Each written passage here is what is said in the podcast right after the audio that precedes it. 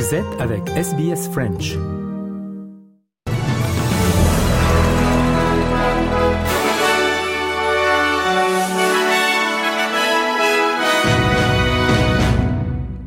Le journal le trésorier Jim Chalmers a déclaré que la nouvelle feuille de route du gouvernement pour le marché du travail australien comprend des mesures clés pour surmonter les obstacles auxquels les femmes sont confrontées dans leur participation au marché du travail. Le livre blanc sur l'emploi du gouvernement fédéral devrait être publié demain lundi suite au sommet sur l'emploi qui a eu lieu en 2022. We've made some progress, but we've got more work to do on this front. And the best way to do that, in addition to making sure that we're lifting wages in industries dominated by women, uh, is to make sure uh, that we are dealing with uh, the issues which are preventing the fuller participation of women in our workforce and in our economy. Uh, people will see a fair bit on that in the paper tomorrow. Jim Chalmers sur Sky News.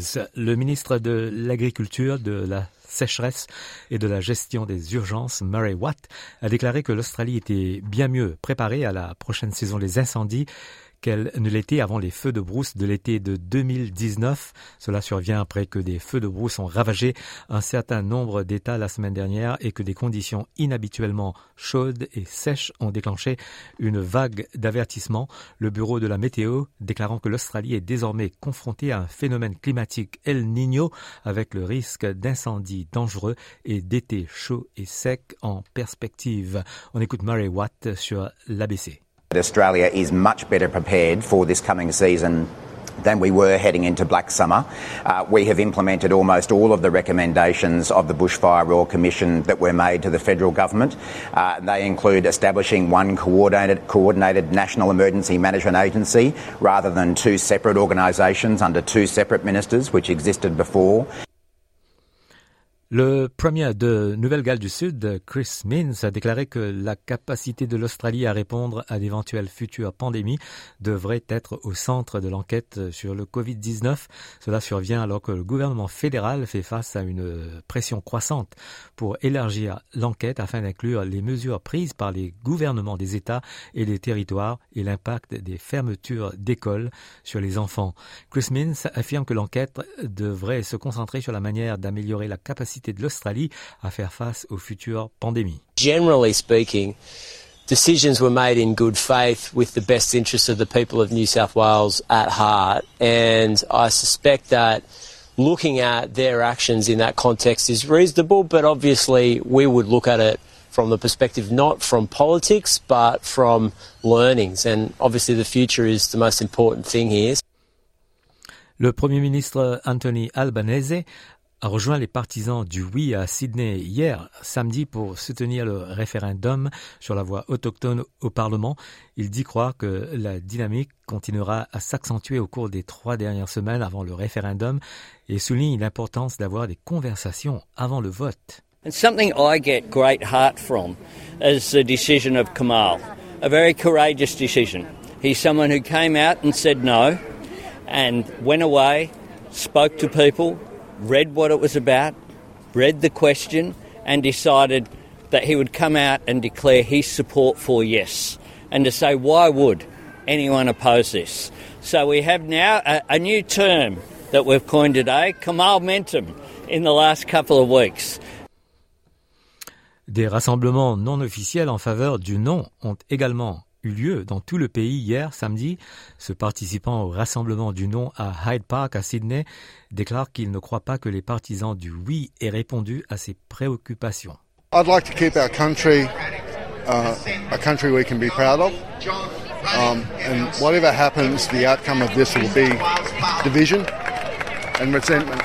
The, the case for, for, for, for no is being well ventilated and it hasn't been responded to or addressed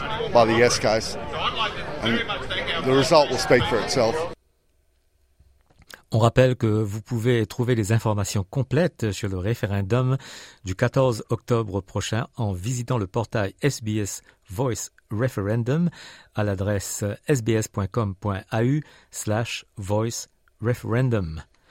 La ministre des Affaires étrangères, Penny Wong, a déclaré que l'Australie a le devoir de faire entendre la voix des nations insulaires du Pacifique lorsqu'il s'agit de préoccupations liées au changement climatique, en marge d'un sommet des Nations Unies à New York, Mme Wong a reconnu que l'élévation du niveau de la mer constituait une menace existentielle pour les voisins pacifiques de l'Australie.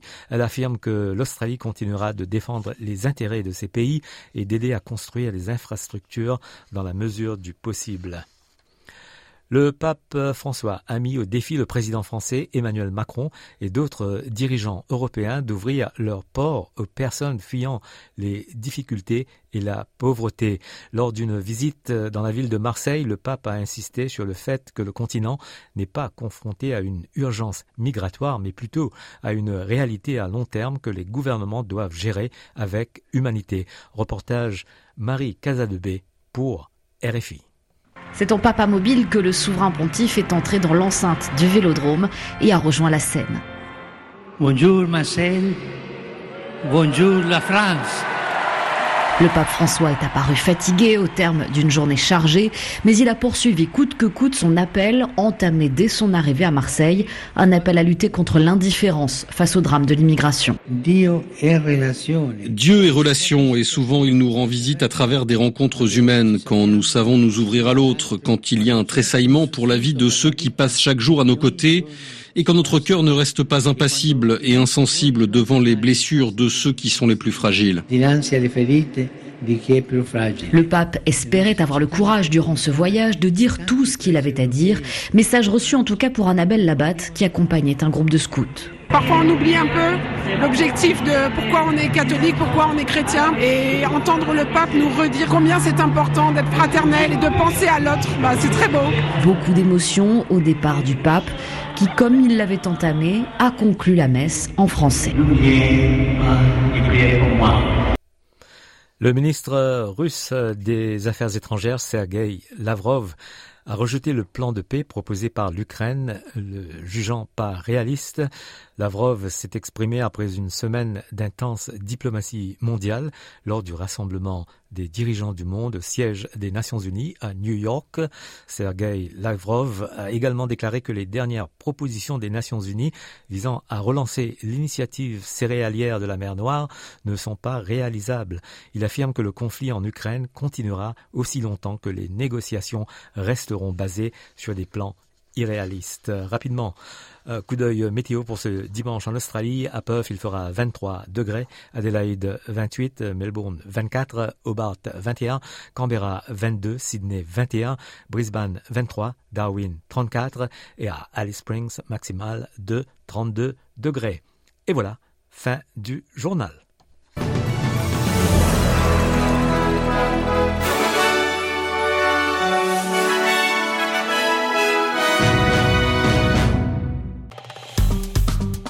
Aimez, partagez, commentez. Suivez-nous sur facebook.com slash sbsfrench.